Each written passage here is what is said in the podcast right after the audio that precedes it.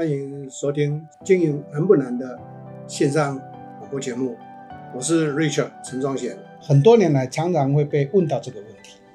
那这个主题我就把它定为叫做“销售要成功，必须要让产品好卖”。这个好卖，大家都会懂。那到底什么是好卖？哎，我常常讲，对的商品，你成功就一半。所以我常常会习惯用台湾话讲这一句话：“商品呢丢，你都压起来。”所以可见得到呢。商品对一个企业在市场上活动的时候是多么的重要。在过去的这一个销售概念或过去的经营概念里面，很多公司总是会依赖着业务团队的这一个开拓或业务团队的战力，所以就会认为说，好像公司没有强的业务团队，公司市场就会卖得很不好。其实跟各位报告，这是一个啊，在过去的时代叫做什么？叫做需求大过供给的那个年代呢？这个。概念，这个思维是对的，可是到了今天这个时代就完全不一样。这个时代是市场面来看的话，是供给大过需求，所以在这种情形之下，供给面众多，需求面可能没那么多，所以就会产生什么？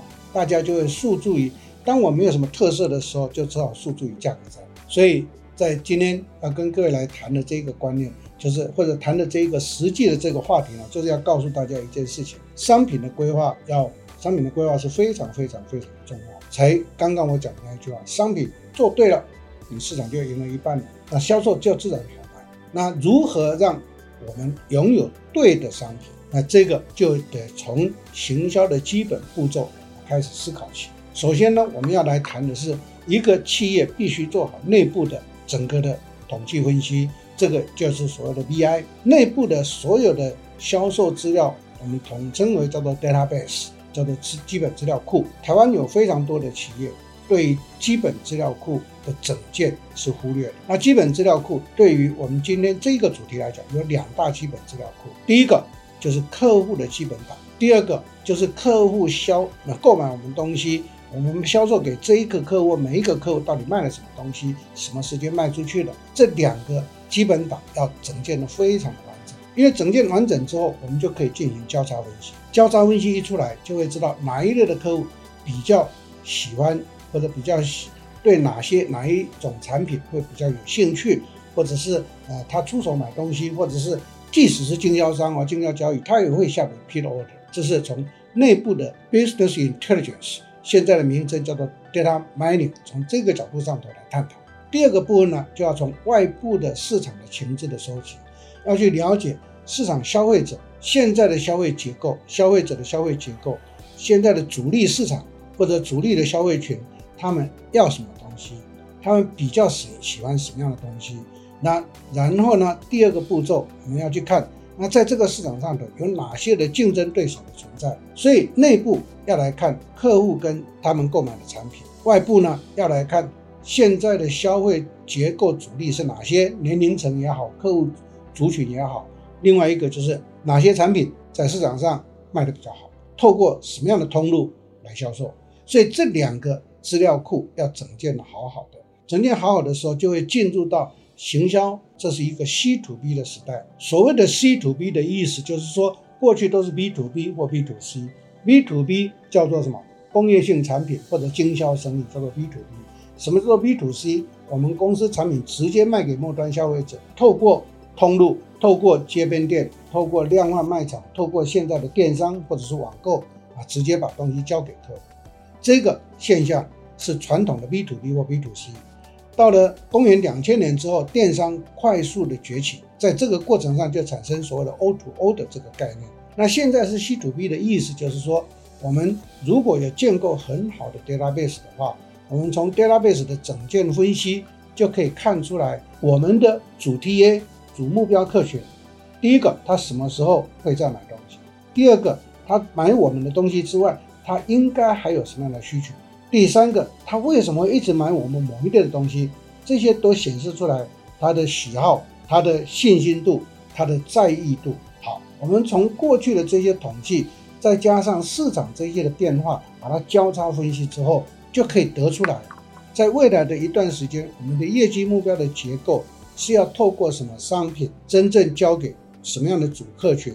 我相信把这些前提弄清楚的话，那我们在整个交易过程上头，在商品的准备规划上面，就会准确度越来越高。好，那准确度越来越高的这个概念内容包括了这一些：第一个，我准备了对的东西给他；第二个，我会准备呢，如何在外观上头吸引人家。这个在过去叫做产品外观设计，现在叫做 ID，现在 ID 已经过时，现在要变成 CD。什么叫做 CD？ID 是工业设计，CD 是商业设计。换句话讲，我不是只有卖这个产品的本体，我要去注意到这个产品的整个的包装跟整个产品的总体表现有没有非常非常的吸睛啊，去吸引人家的目光。好，这个够不够？不够。第二个步骤就要开始落实来做好产品本体。这个产品本体呢，第一个概念好不好用？第二个好不好拿？第三个它产生什么样的一个效能？是不是符合我们所要的？这三个关键一定要去思考，一定要去重视，一定要去规划。过去台湾的企业对这一部分是比较不太重视，理由很简单，那是因为代工，人家都设计好好的，我们只是纯生产代工，代工好了以后，人家我们运出去。人家接手之后就不让我们知道他到底卖给谁，所以台湾为什么在自有品牌的建立上都会比较辛苦？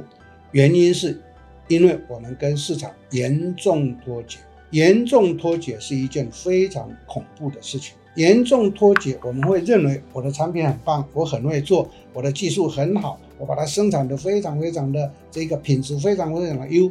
可是为什么在末端就跑不动？所谓的跑不动就是卖不出去，这就很很奇怪了，对不对？我的产品品质很好，为什么跑跑不动？答案是：第一不好用，第二个不吸睛，第三个没有让人家感受到啊这个东西我用了这个东西带给我什么样的一个好处，包括到哎可能是品牌的价值让我有一种所谓的哎价值的虚荣感满足度。第二个是真的对我带来很大的帮助，这是够不够 friendly 的意思在这里。所以呢。当一个产品在过去台湾是以代工制造，不会去管这些的时代，我们不懂这个产品在末端为什么人家会卖的那么好，我们只会努力的生产，把产品稳定度、品质度提升。可是现在不一样了，现在你一直透过 OEM，你根本就被人家掐死。所以我在辅导企业的过程上，常常告诉很多的企业，我说 OEM 不是不能做，只是做 OEM 你会跟市场脱节，这个客户掐住你的。喉咙，他就可以欲取欲求。如果我们不妥协，如果我们不答应的话，他就立刻转单。在座各位想一下，当这样一转单的时候，是不是我们就要惨？OEM 的这个经营模式或者代工模式，在过去的台湾是对的，是可行的。所以我下一个结论就是，OEM 是新兴国家的专利，新兴国家的优势。台湾已经不再是新兴国家了，所以我要呼吁在座各位的听众朋友们呢。要去思考，如果贵公司过去是 OEM 的话，你要赶快利用这个机会推出我们的 OEM 的东西。因为台湾第一没有劳动力低廉的优势，第二个台湾的出口出去的东西又被课高关税，第三个各位可能会说，那没关系，我就 Made in China。在这各位要小心，现在全世界对中国抵制，China 的东西现在从过去的高点现在跌到低点，意思就是说，大家一听到。没人劝了啊，这个东西就铁定不好，很无辜。跟各位报告，真的很无辜。所以呢，我会建议在座各位销售要成功，第一个东西要好卖，因为销售成功是业绩增加嘛。那我导师要跟各位来分享跟强调的是，业绩提升才是关键。业绩要提升，你就要去准备对的东西，那对的东西自然就会好。那我刚刚花了很多时间跟各位解释什么叫做对的东西，符合他要的。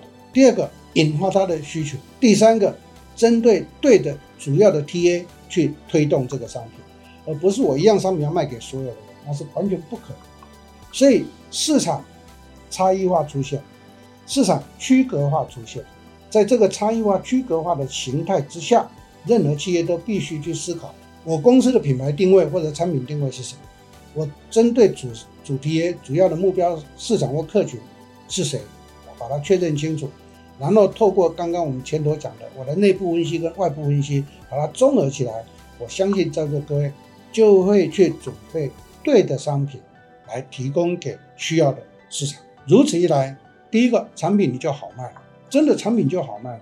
我在这边最后我举例子给各位参考。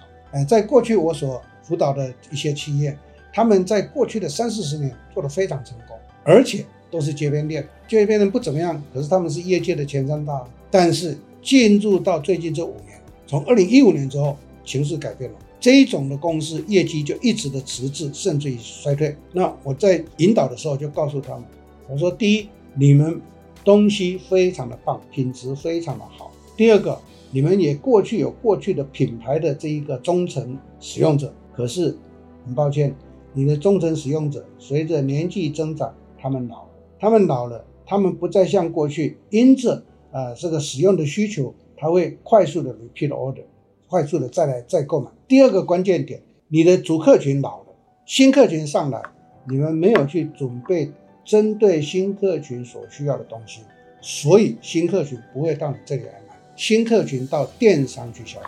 当我这样引导的时候，他们说：“真的吗？”可是我们没有感觉。我说：“这就是危机。”来，我们把你的这一个客户的 database 拿来整理整理一下。我敢跟你保证，你的主客群，你主客群啊，现在年纪都在四十岁以上。可是你们清不清楚，你们的产业、你们的产品、你们的商品，现在市场上消费力最强的是四十岁以下的。事情就有趣来了，东西好卖，你没有进到对的通路去。四十岁以下的主客群在什么地方消费？电商、网络。结果你们忽略了电商跟网络所卖的那些商品的主诉求是什么？商品的价位带是什么？你们完全失去掉。所以意思就是说，你还锁在这些老客户，锁在这些上了年纪的。我不是说上了年纪的人生意不是不好。等一下，我再举另外一个例子给各位参考。问题是你们这个产业的商品。是年轻消费是主力，而且他们的重复购买率非常非常高。上了年纪的人重复购买率不见得很高，他们可能会买比较精致的，买了又一双鞋子也好，一个一个工具设备也好，他一用就用了十年。请问十年他会 repeat？不会。可是四十岁以下的，他要的是 fashion，光鲜亮丽，好看。在这个时候，过去的主客群他花的钱在年轻的人身上。他同样花这个钱的话，他会买到三倍到四倍的东西，因此他的这一个潮流或者是时尚转变的速度就很快。这个对话在十年前我就一直提醒，可是这一些公司没有感觉，最近这三年开始有感觉。各位朋友们猜猜看为什么？因为业绩大幅滑落，然后他们赶快去测试一下我以前一直跟他们苦口婆心提的，结果实证非常有效，他们终于得到这个认证。我另外举一个案例，是我过去最熟悉的眼镜这个产业。眼镜这个产业在过去是以学生族群为主，那么客单不高。可是，在座各位，那是三十年前的时代。三十年后的今天，眼镜这一个产业主客群是谁？大家绝对没想到，老花。而且更有趣的是，老花的客单价是年轻族群客单价的几倍呢？跟各位报告五倍。结果呢，老花。它重购率非常的高，为什么？因为老花度数会加深。这个年轻人呢，他们不一定会戴眼镜，他们戴隐形眼镜，然后他戴的眼镜要便宜，要 fashion，所以他流行，所以他的客单不高，大概都在一千块上下。你想想看，五千块跟一千块上下，是不是光一个一只眼镜就差了五倍？而且更有趣的是，人口数上了年纪的人口数一不断占比不断的增加，年轻的在减少。所以，就市场的需求总量来看的话，当然也是老化的总量是对的。所以，眼镜这个行业跟三十年前完全不一样。我今天举这样的一个两个案例给各位参考，是要来印证我今天的标题：销售要成功，先让产品好卖。意思就是说，做对产品，弄清楚市场的主客群是谁，提供主客群所要的，不一定是你的本业，周边也应该提供给人家。所以我最近这些年一直告诉人家我的同心圆理论。商品自然就好卖嘛，因为站在服务客户的立场上去思考，而不是去强推强销我能够做的东西。所以今天这一个话题呢，跟各位来谈的是让在座各位非常清楚知道这一件事情。最后我要讲的是，一个企业最大的资产就是 database，所以我要鼓励呼吁在座各位好好的把公司的资料库整建好，然后就可以从资料库来分析。这个资料库包括客户资料库、销售资料库，这两个资料库是所有企业最重要的资产。我相信在座各位听我的话，回去 practice 去练习的话，你一定会感受到今天这个题目带给各位的帮助。OK，今天这个主题就谈到这边，也建议在座各位在 podcast 的我们所有的相关的主题呢，多多的去收听，那对在座各位一定会带来帮助的。预祝在座各位事业更成功，谢谢大家，谢谢。感谢正直集团的赞助，让我们节目能够顺利的播。